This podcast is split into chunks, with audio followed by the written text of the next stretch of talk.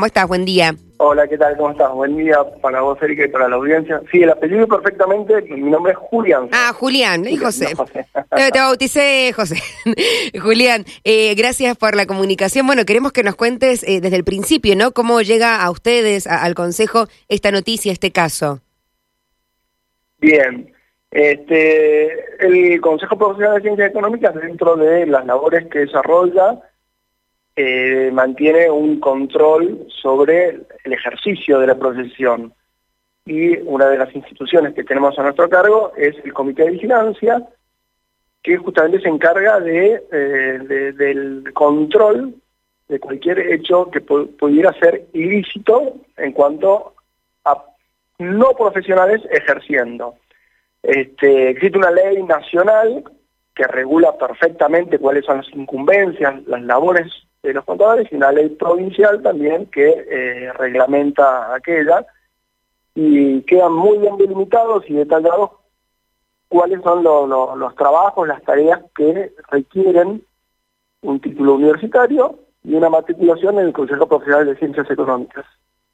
Este, bueno, dentro de, nuestro, de nuestro trabajo recibimos denuncias de que una persona se estaba haciendo pasar por contador allá en Tunuyán y la Comisión de Vigilancia abrió una investigación en la cual se recabó pruebas, en la cual se, llamó incluso a, esta persona, eh, José Martín Tapia, fue llamada a, declarar en nuestra investigación interna. Sí. Fueron llamados a declarar muchos testigos que eran los clientes o ex clientes que habían sido eh, estafados de alguna forma por, este presunto contador. Eh, recabamos información incluso con, escribanos levantando actas notariales sobre lo que estaba sucediendo en este estudio trucho y bueno, finalmente pudimos elevar la justicia ante la Fiscalía que la llevó a, la justicia penal y realmente para nosotros es muy importante la condena del imputado porque bueno, siento un precedente muy importante.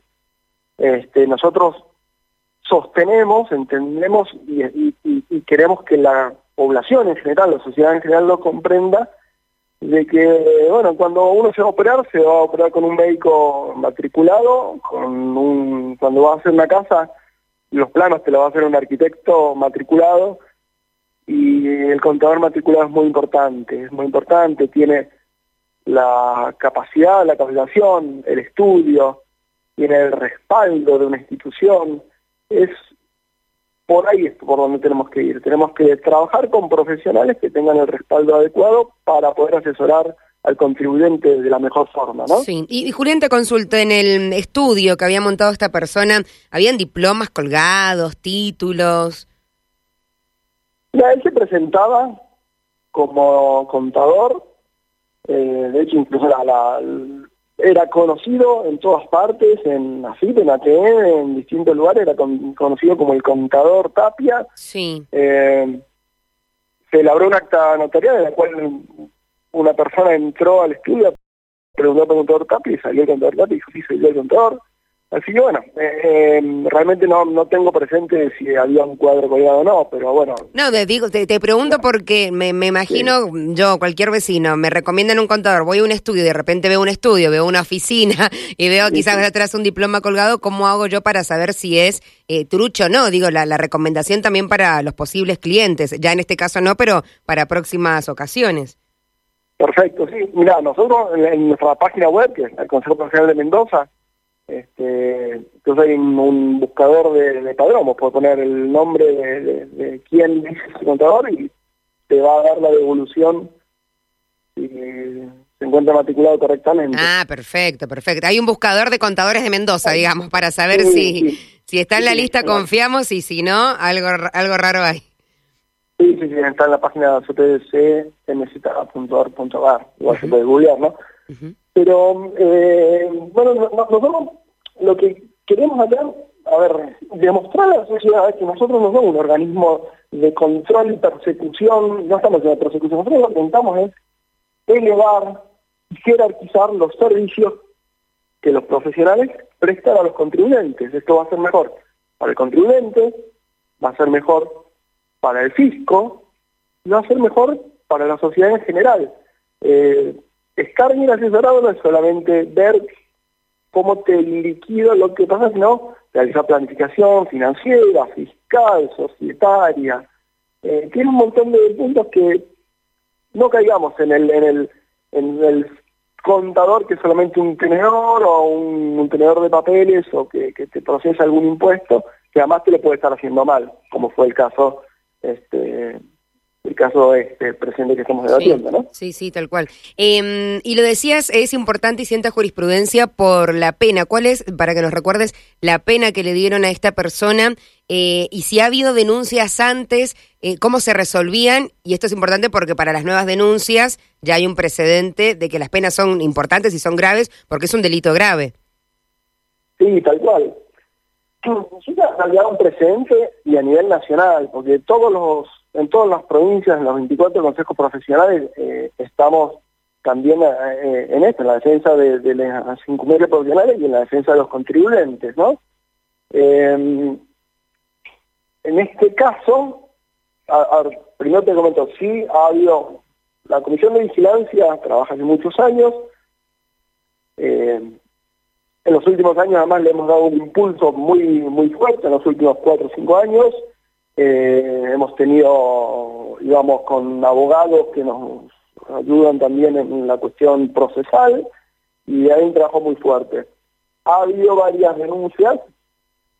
Esta es la primera en Mendoza que tiene que llega a una sentencia y se trató de una sentencia en un juicio abreviado, como le llaman ahora probation, en la cual antes de ir a un juicio oral el imputado reconoció su culpa, dijo, ok, soy culpable, lo admito, vamos a un juicio abreviado, me llevo la condena y, no quiero llevar el proceso largo y tedioso y costoso y eh, así que reconoció la usurpación del título y está acá, tiene a cargo tres meses de prisión en forma condicional, pago de costas y adicionalmente eh, tiene una prohibición de acercamiento y todo el tipo de contacto hacia, hacia el anunciante, ¿no?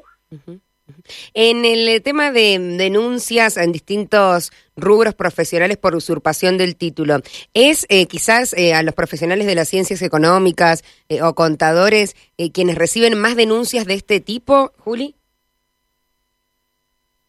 No sé si somos los que más denuncias recibimos, sí sabemos que eh, nosotros tenemos, digamos, dos, dos ramas muy o, dos formas de verlo. Hay una parte en la cual se requiere sí o sí un título habilitante, por ejemplo, para lo que comúnmente se denomina firmar un balance. El balance lo tiene que firmar un contador habilitado y matriculado. Y por otro lado hay un montón, montón de tareas que eh, no requieren un título habilitante.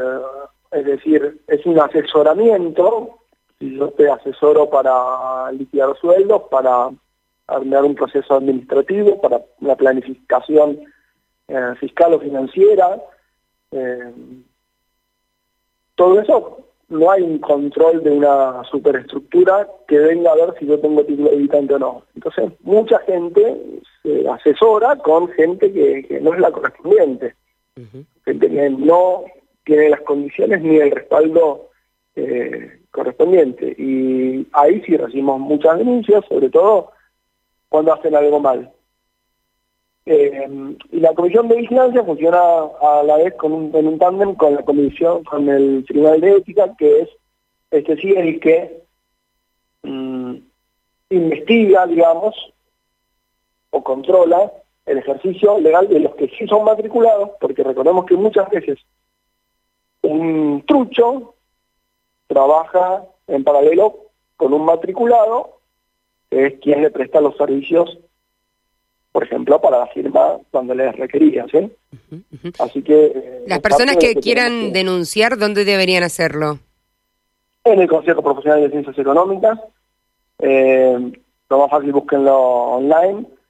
O, digamos, tenemos una sede central en la ciudad de Mendoza, delegación Luján Maipú, eh, delegación Valle de Uco, Malargüe, Alvear, San Rafael y zona este.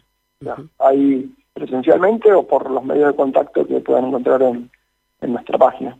Bien, bien, bien, perfecto.